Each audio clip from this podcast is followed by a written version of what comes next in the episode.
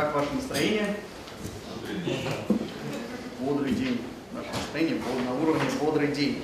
А для дизайн мышления нам понадобится сконцентрировать все наше хорошее настроение сегодня, потому что это достаточно креативный подход, а, но при этом он такой параллельно такой, а, помогает включать аналитические навыки и креативные навыки. Но для креатива нам понадобится как-то быть поактивнее сегодня.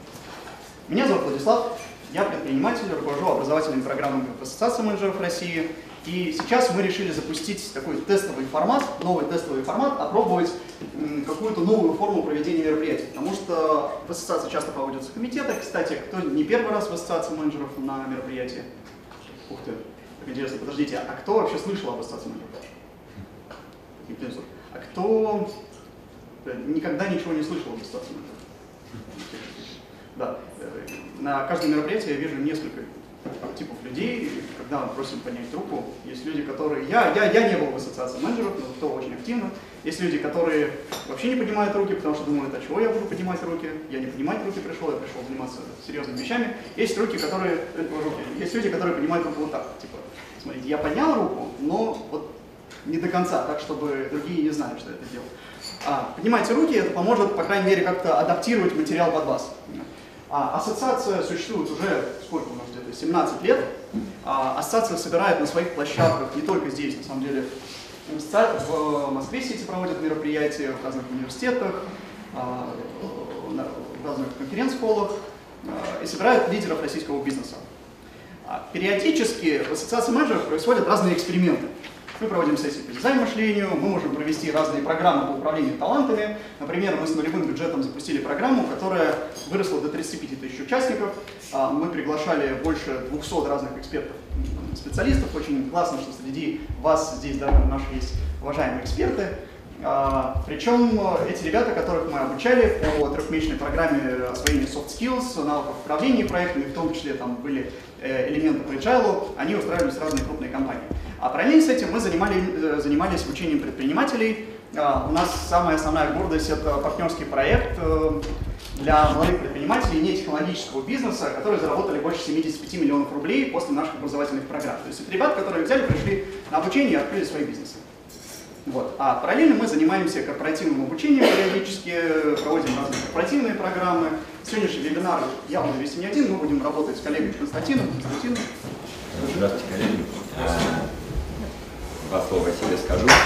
Мы с Владом э, вместе, вместе эту программу. Я занимаюсь венчурными инвестициями, венчурным консультированием. Последние шесть лет работаю в консалтинге как с э, крупными компаниями, так и с э, стартапами и технологическими компаниями. И мы решили объединить две темы, как, как живут стартапы и как живут корпорации. Про это сегодня расскажем подробнее. А, кстати, покажитесь, пожалуйста, коллеги, те, кто когда-либо запускал свой собственный бизнес. А, а кто хотел бы когда-нибудь запустить свой собственный бизнес? А кто и думать не хочет о том, чтобы запустить свой собственный бизнес, ему достаточно работать в компании. А кому из вас скучно работать в компании? Такой провокационный вопрос. Никто не поднимет руку, естественно, практически. Зачем показывать всем, что скучно работать в компании? А, у нас получилась интересная система. Сейчас будет небольшая водная, дальше будем дровить. А, получилось, что мы работали со стартап-индустрией последние пять лет и с корпоративной индустрией последние пять лет. У каждой индустрии есть свои особенности. Ну давайте посмотрим, например, стартапы. Вот с чем у вас ассоциируются стартапы? Потому что большая часть из вас из корпоративного сегмента. Ну, совсем Инновация. молодая компания. Совсем молодая компания. Нацелена на быстрый-быстрый рост. Так, еще? Быстрый еще... хаотичный. Быстрый хаотичный рост, то есть они там без стратегического какого-то мышления там на 5 лет, как в Сбербанке, на 20, на 30, на 100 лет, да? А вот диапазон там ближайший год. Хорошо, еще. Инновация. Инновация, то есть стартап возможно создает какие-то инновации. Хорошо, еще. С чем у вас ассоциируется? Мало представляет себе потребности реального бизнеса. Потребности реального бизнеса какого? Ну, до кого они делают, например. Если стартап в B2B сегменте, да? Готовы на быстрый выход Что Если они начинают, и если чуть не получается, то очень быстро бросают. Они, они, как это модно называется, совершают пивот. Они не бросают, они совершают пивот. А, Пивот — это разворот-поворот. Ну, то есть есть Эрик Рис, мы о нем сегодня расскажем. Это человек, который придумал модель Lean Startup. Ну, как придумал, он ее как бы собрал, составил из кусочков. И вот э, там есть такой, э, такой термин, как вираж. То есть стартапы, они не бросают, они совершают вираж. Ну, то есть это вот такая отговорка. На самом деле это не совсем отговорка. То есть они правда понимают, что бизнес-модель не заработала, поэтому переходят на другой этап. В этом и смысл стартапа. Но действительно, часто стартапы, они не понимают вообще, в принципе, потребностей классического бизнеса, особенно если они работают в B2B сегменте. Мы сейчас занимаемся аналитикой а, рынка технологических стартапов и продаем стартапы крупные компании. Я сейчас работаю э, с крупной, э, не металлургической, а э, добывающей корпорацией, с которой свожу вот один интересный стартап. Стартап занимается тем, то, что они придумали браслет, который отслеживает огромное количество физиологических медицинских показателей на теле человека. Они работают с Роскосмосом. Ну, то есть, представляете, это технология, которая позволяет на там, сотнях тысяч, на, на, на тысячах километров контролировать состояние здоровья космонавта. Они это предлагают корпорациям. Это такая огромная махина, ей можно убивать, но при этом она очень технологическая, и она с помощью одного выхода замеряет ЭКГ, например. Мы это проверяли, это профессионально. И стоит она в два раза чем, э, дешевле, чем американские, израильские аналоги, при этом в три раза больше количество замеров, которые они делают. Понимаете, какой продукт? И они приходят в корпорацию и говорят, вот мы запатентовали такой продукт. Давайте нам деньги, и мы вам еще значит, его продадим. Что говорит крупная корпорация? Зачем? Зачем нам это? Он говорит, ну вот, же, инновации, технологии, контролировать здоровье сотрудников э, и все такое. А корпорация говорит, слушайте, это все интересно, это все интересно, но вот у нас там бюджет на следующий год, и вообще вы какие-то странные, слишком быстрые. И вообще, значит, мне сказали, Влад, ты их подготовь, чтобы они перед руководством, когда презентацию будут делать, они э, э, ну, как-то как обосновали, почему они хотят, чтобы мы были тестовые компании, которые дают им, там, условно, 20 миллионов рублей на запуск продукта. То есть, потому что, когда я, как человек, который из корпорации, руководитель э, ну, при департаменте, смотрю на предложение, я в таком предложении, говорит, увижу следующий посыл. Господин директор, мы к вам пришли, у нас есть стартап, у нас есть э, интересные идеи, дайте нам 20 миллионов рублей, чтобы мы потестировали на вас, а если у нас с вами не получится, мы их предложим в другую компанию и заработаем вдвойне на этом. То есть проблема стартапов в том, что они не понимают, как общаться вот с корпоративным сегментом. Но с другой стороны, у них есть вот эта гибкость, скорость, умение что-то создавать новое. И вот эти два мира, они, казалось бы, они, казалось бы, очень разные, но при этом они все равно хотят, там, и те, и другие зарабатывать деньги. Просто у них скорость, гибкость, может быть, качество продуктов, ну, на разном уровне. И сегодня наша задача э, скорее не углубиться в каждый инструмент стартап-индустрии, потому что если мы подробно будем говорить про дизайн мышления, подробно про agile, про Scrum, подробно про Lean Startup и всякие другие магические слова, мы потратим на это действительно дня 3-4.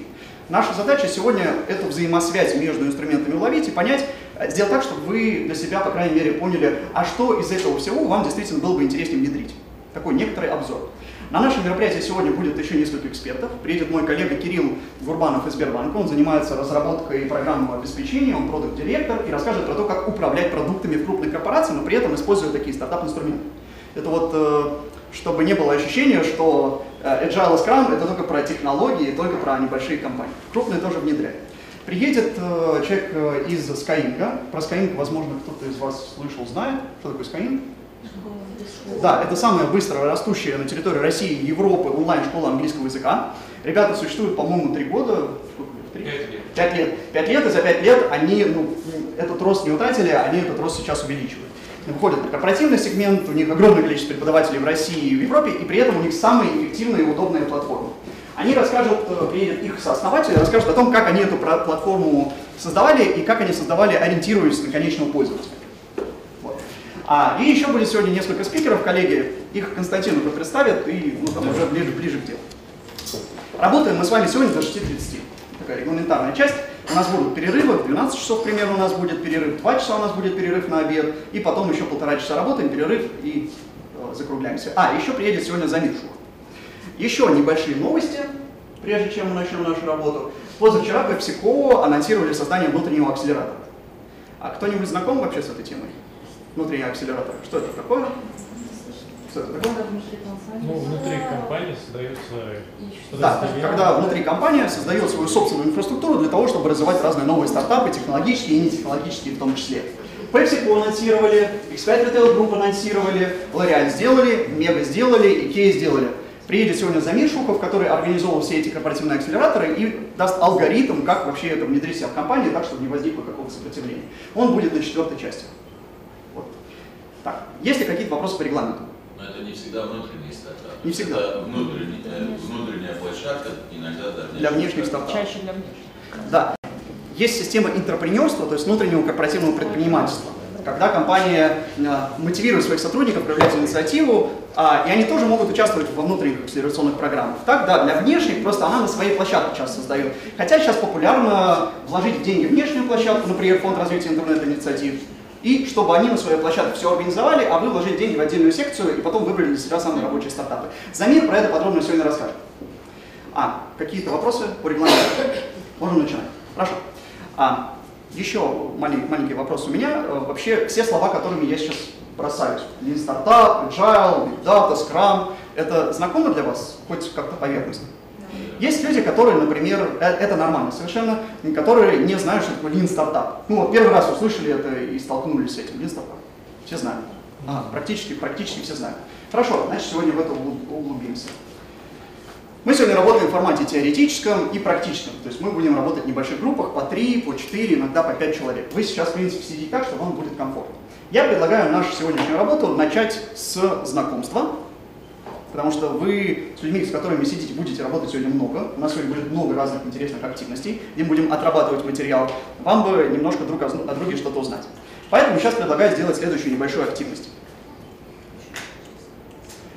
Сейчас буквально вот вчетвером, втроем, там, пятером, где-то вчетвером, да, сидите, представьтесь, расскажите немного о себе и расскажите, а, зачем вы сюда пришли, что вы сегодня хотите от семинара вынести.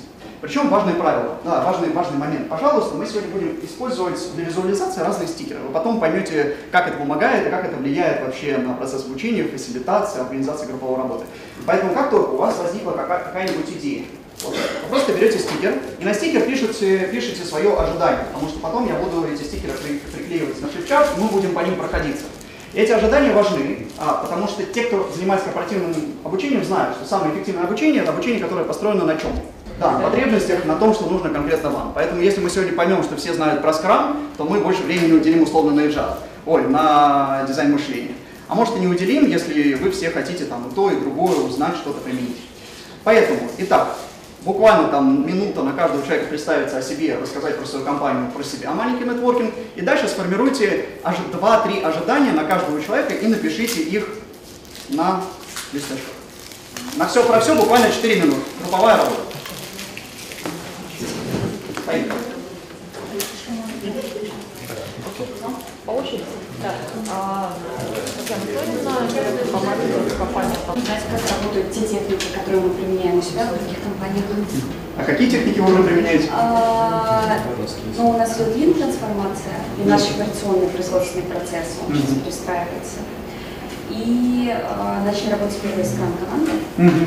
Вот. Пока полгода все на энтузиазме очень круто работают. Что мы дальше будем Потом перейдут к реальности. Это хорошо вдруг попали, потому что вы защищаете человека, который внедряет трансформацию. Так, хорошо, коллеги, у вас чего? Ну, у нас э, знакомство с А матчастью все. тоже. Сейчас, сейчас, по очереди, по очереди, по очереди, А. по чуть-чуть, по чуть-чуть. Да, То есть тоже э, знакомство с инструментами, специфика. Так, давайте. стартапа. знакомство с инструментами. Ну, знакомство вообще с коллегами, да. Ага, с коллегами. Это что? А Как применять? Как эти инструменты применять в корпорации? Хорошо. У кого есть похожий запрос, как применять именно в компании? Наверное, у большинства. У нас есть. Так, хорошо, коллеги, что у вас? У нас, во-первых, мы хотели бы узнать э, первоначальный перечень этих стартап-инструментов, потому что интуитивно, в принципе, мне кажется, многим понятно.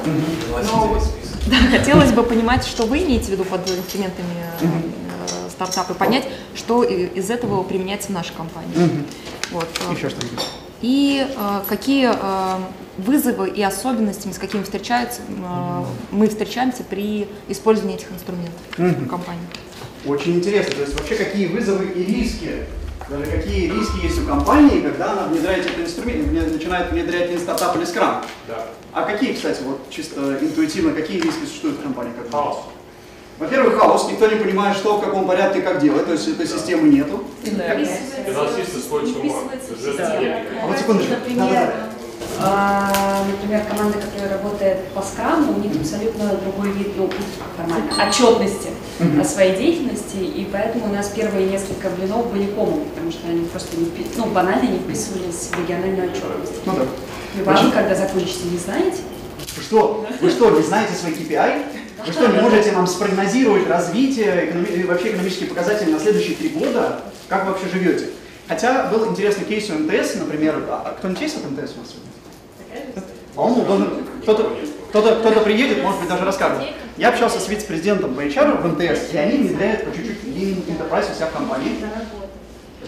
Lean Enterprise у себя в компании.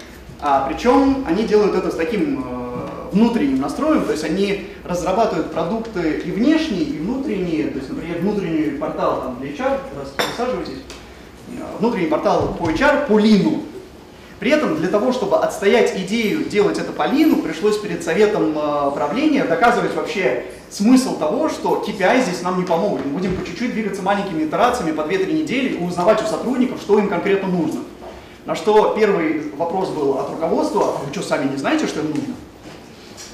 А разумно, потому что очень многие люди то есть, эм, исходят из того, что они своего клиента прекрасно знают, своего конечного пользователя прекрасно знают, но это не совсем так. Я недавно разрабатывал, вот у нас был очень большой проект, э, девятимесячный, с крупной, э, с с крупной корпорацией, э, телеком-корпорацией, и мы делали для них 20 дистанционных курсов. Один из курсов был про продажи, про там, телемаркетинг, про общение с клиентом и так далее. И когда э, дошел, дошло дело до составления вот этого курса, HR, э, которая была ответственна за этот проект, э, начала нам говорить, а скрипты, пока скриптов нет, давайте я сама напишу. Типа, мы ее спрашиваем, вы же ну, не продаете, вы же никогда ничего в своей жизни не продавали, вы же ну, там, другими вещами занимаетесь. Я такая, ну ничего, психология все решит. Вот.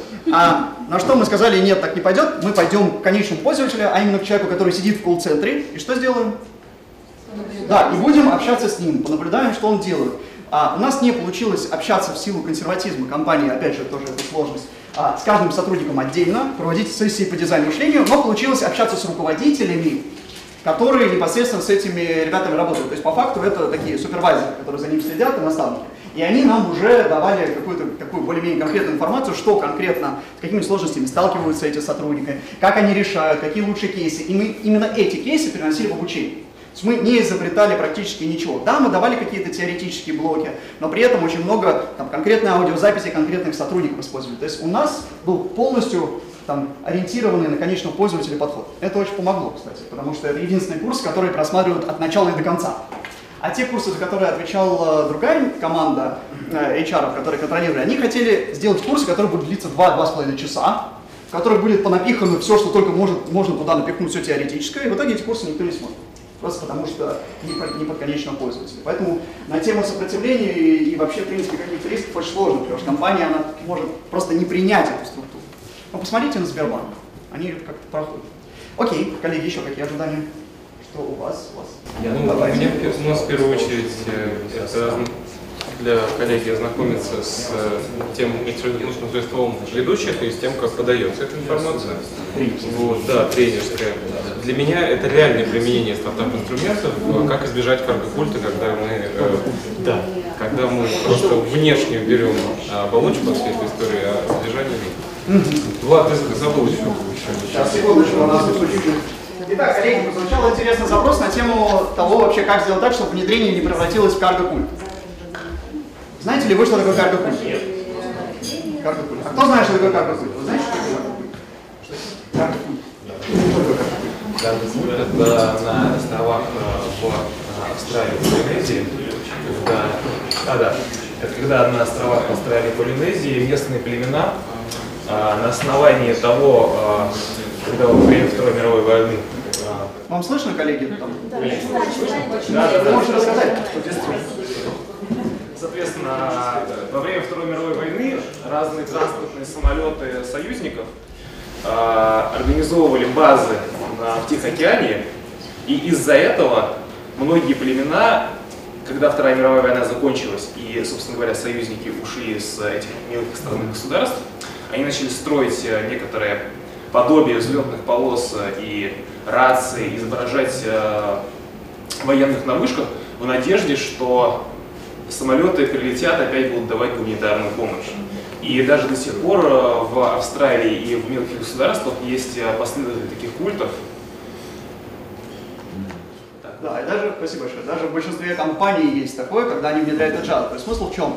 Когда во время Второй мировой войны э, ну, был пересадочный пункт вот на островах Индонезии, самолет пролетал и кидал всякую еду, там оружие, в общем, провизию, инструменты разные и так далее. И папуасы это все видели, и они часть э, вот этих белых, э, благ белых людей получали себе. А когда все это закончилось, папуасы расстроились. И они начали самостоятельно строить всякие самолеты из соломы, сена и так далее, копировать походку для того, чтобы получить эти блага. Многие компании, даже кто сегодня вот э, перед э, занятием говорил, начинают это внедрять, но для них эти слова ничего не значат. То есть они произносят а, agile, Scrum, Kanban, открытость, там, результативность, гибкость, э, что блокчейн, big data, но ничего это не значит. Мне иногда это напоминает картинку со Сбербанком, хотя в Сбербанке очень много, это, ну, видели картинку, нет? Там да. хорошо внедряется, то есть там две фотографии, на верхней график написано блокчейн, big data, uh, agile, scrum, kanban, а внизу, а внизу такие милые дамы стоят из отделения локального, и у них написано, вот где карту открывали, туда идите. Вот это карго культ, хотя на самом деле в реальности в Сбере внедряется очень много вещей, там от департамента к департаменту. Сегодня Кирилл об этом расскажет поподробнее. Хорошо. Какие еще ожидания? Что еще? Ну, я считаю, самым важным это культура компании при работе с инновациями. Э, про гибкие инструменты говорили, подходы к приоритизации – важный момент, и организационный контур управления инновациями. Первое – это культура инноваций, то есть еще у нас ее периодически совмещают с культурой результата. То есть как сделать так, чтобы люди в компании, в первую очередь люди хотели проявлять вот эту инициативу, создавать новые продукты. Вы про это или еще про что-то? Я про это, но я больше про культуру компании в целом, для того, чтобы процесс, любой процесс инновации, он как раз таки не только внедрялся быстро и результативно, а пропитывал уже, собственно говоря, становился частью предпринимательской культуры компании предпринимать, чтобы внутри развивалось внутреннее предпринимательство, чтобы сотрудники вот проявляли эту внутреннюю предпринимательскую инициативу, желательно не уходили, потому что это риски. А когда я проводил первую версию этого мастер-класса, мы тоже работаем в формате Lean Startup, это у нас второй уже заход, это 8-часовое занятие, у нас было трехчасовое занятие вечернее тестовое, и там от нескольких сотрудников прозвучал э, вопрос, а если мы внедряем внутренние инновации, культуру результата и предпринимательскую культуру, и люди все у нас такие проактивные, лидеры, проявляют свою инициативу, так что им мешает уйти, забрать всю информацию и открыть что-то свое, если они все такие предпринимательские? А, немножко про, немного про это, возможность сегодня поговорим. Если не успеем, добавим это в следующий поток. Поэтому просьба, а, если вы понимаете, что какой-то информации не хватает, если вы понимаете, что есть какие-то вопросы, которые вам бы хотелось раскрыть пошире, побольше, запишите их э, себе и ну, потом, возможно, нам просто по возможности покажите, расскажите, и мы э, в следующий раз на следующий продукт, который уже будет поподробнее, поплотнее, поконкретнее, э, обязательно это туда будем включать. Нам важно, потому что даже тренинги, качественные продукты образовательные, они разрабатываются по Startup. То есть запускаются поэтапно, по чуть-чуть, по чуть-чуть. Хорошо. Есть еще что-то, что здесь, чего здесь нет? Может быть, у коллег есть какие-то специфические запросы? У нас есть про внедрение дизайна мышления. Давай, внедрение дизайна мышления.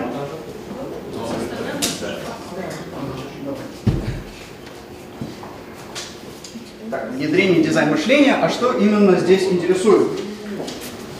А, именно внедрение в команду что, а, как инструмент.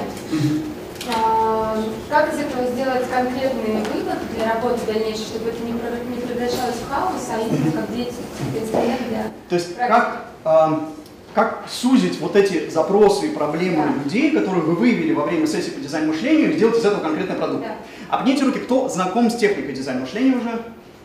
Немногие, хорошо, смысл в том, что мы сначала общаемся с пользователем, наблюдаем, это очень краткая группа версия, потом будет подробнее, и потом делаем выводы, что мы конкретно можем им предложить, как можем решить их боль. Вот часто проблема в том, что люди там креативят, нарезают что-то, там строят картонные дома, там такие прям все в детей превращаются. А что с этим делать дальше непонятно. Как это перевести в бизнес-процессы, в проект, формировать конечный результат, мы сегодня про это расскажем. Окей. Еще что-то? Да, Влад. У нас два пункта. Первое – это особенность применения Scrum угу. в бизнесе в разработке. Второе – это кейсы э, российского рынка. Угу. Хорошо, у нас будет несколько интересных кейсов сегодня. по российскому рынку и особенности внедрения Scrum для не IT. Поднимите руку, кому это еще интересно. Scrum для не IT, для не разработчиков. А, часто бывает сложность такая, что Scrum же пошел, вообще все это пошло из стартап-индустрии, а Scrum конкретно пошел от программистов. Но это отлично ложится в многие а, направления бизнеса. То же самое корпоративное обучение, в HR, в запуск каких-то новых проектов там, в маркетинге, в рекламных кампаниях. Это все годится, про это тоже сегодня расскажем. Все? Супер. А теперь буквально несколько моментов. Буквально две недели назад Adidas э, напечатал на 3D принтере кроссовки. И теперь они будут производить э, все это добро намного-намного быстрее. Хилтон, а, все знают отель и сеть Хилтон, да, она существует уже практически 100 лет. За 100 лет ее капитализация выросла до 23 миллиардов долларов. При этом есть стартап Airbnb. Кто знаком с Airbnb? А кто пользовался Airbnb? Офигенная вещь. Так вот, ребята существуют даже, на самом деле, та бизнес-модель, по которой они работают, они работают там последние условно 5-6 лет, их капитализация уже выше капитализации Хилтона. Это не чистая прибыль, это не беда, это капитализация, конечно, но понятно и видно, как быстро компания захватила рынок. А теперь задайте себе вопрос, что было бы, если бы Airbnb открыла не какая-то произвольная команда, а сделала бы компанию, лидер рынка, или один из лидеров рынка. Что бы произошло? Да, они бы, они бы, по крайней мере, захватили часть рынка и могли бы это контролировать. А сейчас проблема с Airbnb, с Airbnb в чем заключается? Вообще у рынка какие проблемы из-за сервиса Airbnb и Booking и так далее? на цены. Сразу, да, да, сразу снижение цен. Еще? Какие сложности у рынка? Как думаете, сейчас вы можете спокойно... Налоги контролировать. По последним новостям про Airbnb. Да, налоги там сложно контролировать. Еще? Они, ну, вот другие, там, Booking, они стали добавлять новые. Да, они уже понимают, что они не просто компании, которые доставляют одну ценность, они расширяют количество ценностей. Но по факту Airbnb убивает рынок, и количество хостелов сокращается. Они количество... создали. Да, они, это стратегия Голубого океана, да, то есть они создали другой рынок. Представьте, если ваша компания будет создавать такие же продукты. Ну, собственно говоря, это бизнес-модель потребитель для потребителя. Это тот тренд, который, в принципе, не только на рынке гостиничных услуг существует. То есть создана платформа, когда одни потребители оказывают услуги другим потребителям. Это убивает многие рынки. Да. Поэтому надо говорить, наверное, что принципиально не является вот эта новая бизнес-модель consumer by consumer. Да, мы, кстати, сегодня про бизнес-модель, вот про канвас будем говорить. Действительно, это новая бизнес-модель, такая прорывная, взрывная инновация, которая убивает один рынок и создает другой рынок. Представьте, что компания ваша занимается тем же самым. Вот те инструменты, о которых мы будем говорить, они нужны, в общем-то, для этого. Эти компании внедряют в России уже стартап-инструменты. Наверное, в меньшей степени ЧТПЗ, это Челябинский трубопрокатный завод, да, они известны своей белой металлургией, они больше работают по лин, то есть пережиливое производство, конечно, тоже давно уже внедряется. А вот Сбербанк, МТС, Модульбанк, Альфа-банк, э, Skylink, Рокетбанк, кстати, банков, очень много банков. Можно заметить то, как банки меняют вообще, в принципе, банковскую сферу за счет стартап-инструментов. Возможно, многим из вас не известен Модульбанк. Поднимите руки, кто знает Модульбанк. Это самый быстро растущий банк в России для предпринимателей. Есть точка, есть Модульбанк, есть Тинькофф банк. У них самый удобный интерфейс. Он у них настолько удобный, что тебе туда хочется заходить каждый божий день. А, кстати, для Сбербанка мы вели сессии по дизайну мышления. А я буду приводить э, в пример, возможно, этот кейс, когда мы собирали пользователей, которые рассказывали, а что им нужно, какая у них конкретно боль, малые предприниматели, средние предприниматели. Модуль банк занимается этим каждый месяц.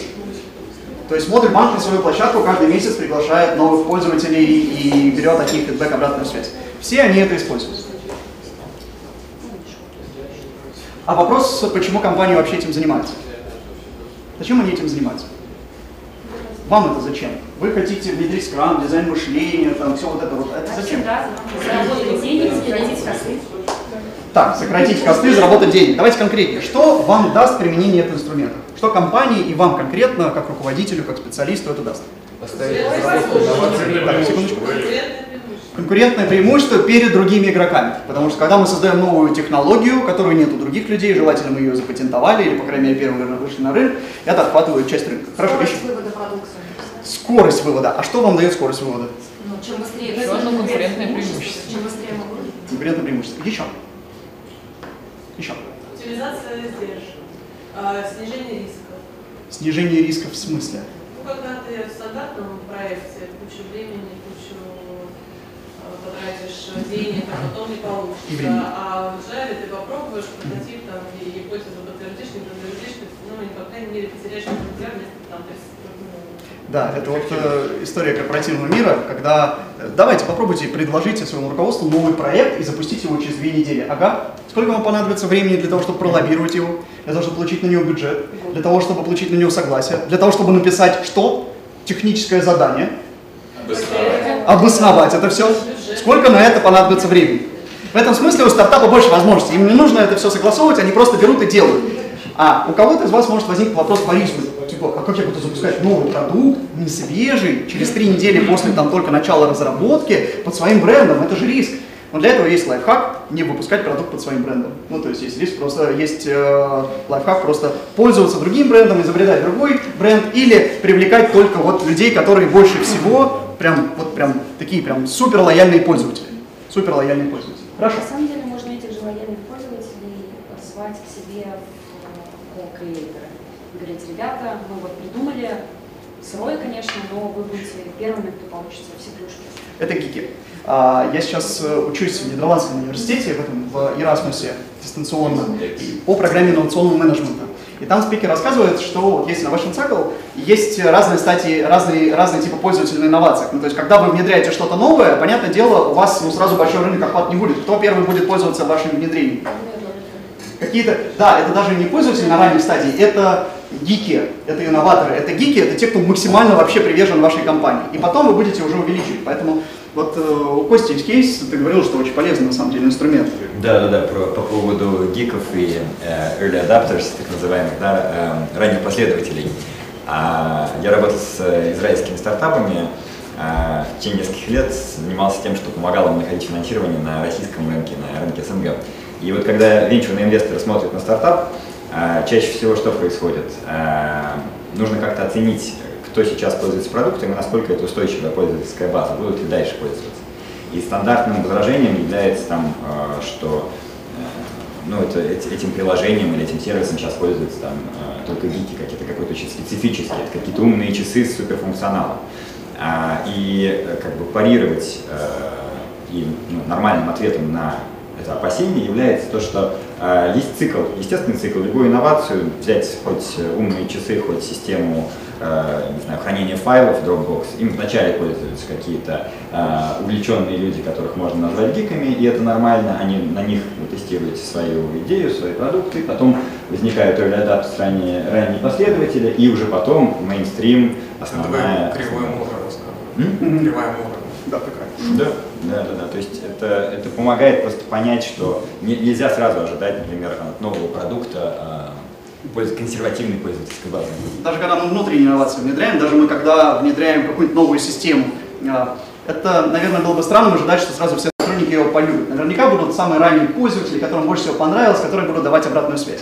А, Есть в стартап-среде интересная городская легенда, никто не помнит название этого стартапа. История была, следующая. Было значит, э, два программиста, которые в один примерный момент начали разработку программного обеспечения. Причем один через полторы недели, ой, через полтора месяца выпустил уже первый релиз, он был сырой, он был недоработанный, у него было много багов, он там периодически перезагружался, влетал, но у него было большое окно на тему дать обратную связь, что улучшите, получите там месяц в подарок, например, бесплатного пользования.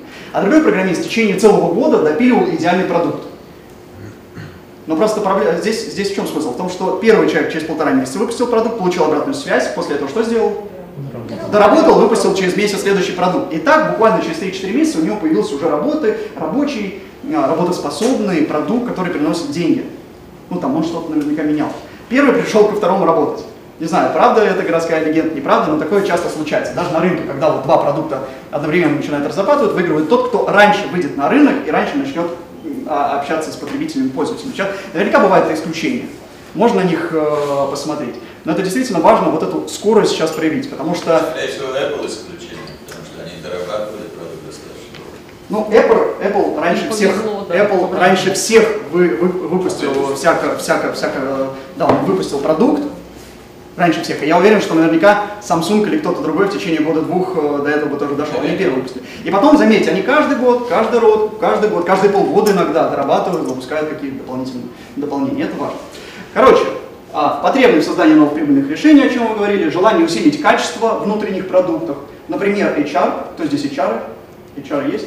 Вы создаете внутренние решения, систему обучения дистанционного, э, систему мотивации, геймификацию с упором на конечного пользователя. Это важно для того, чтобы эти конечные пользователи досматривали курсы хотя бы до конца. Да?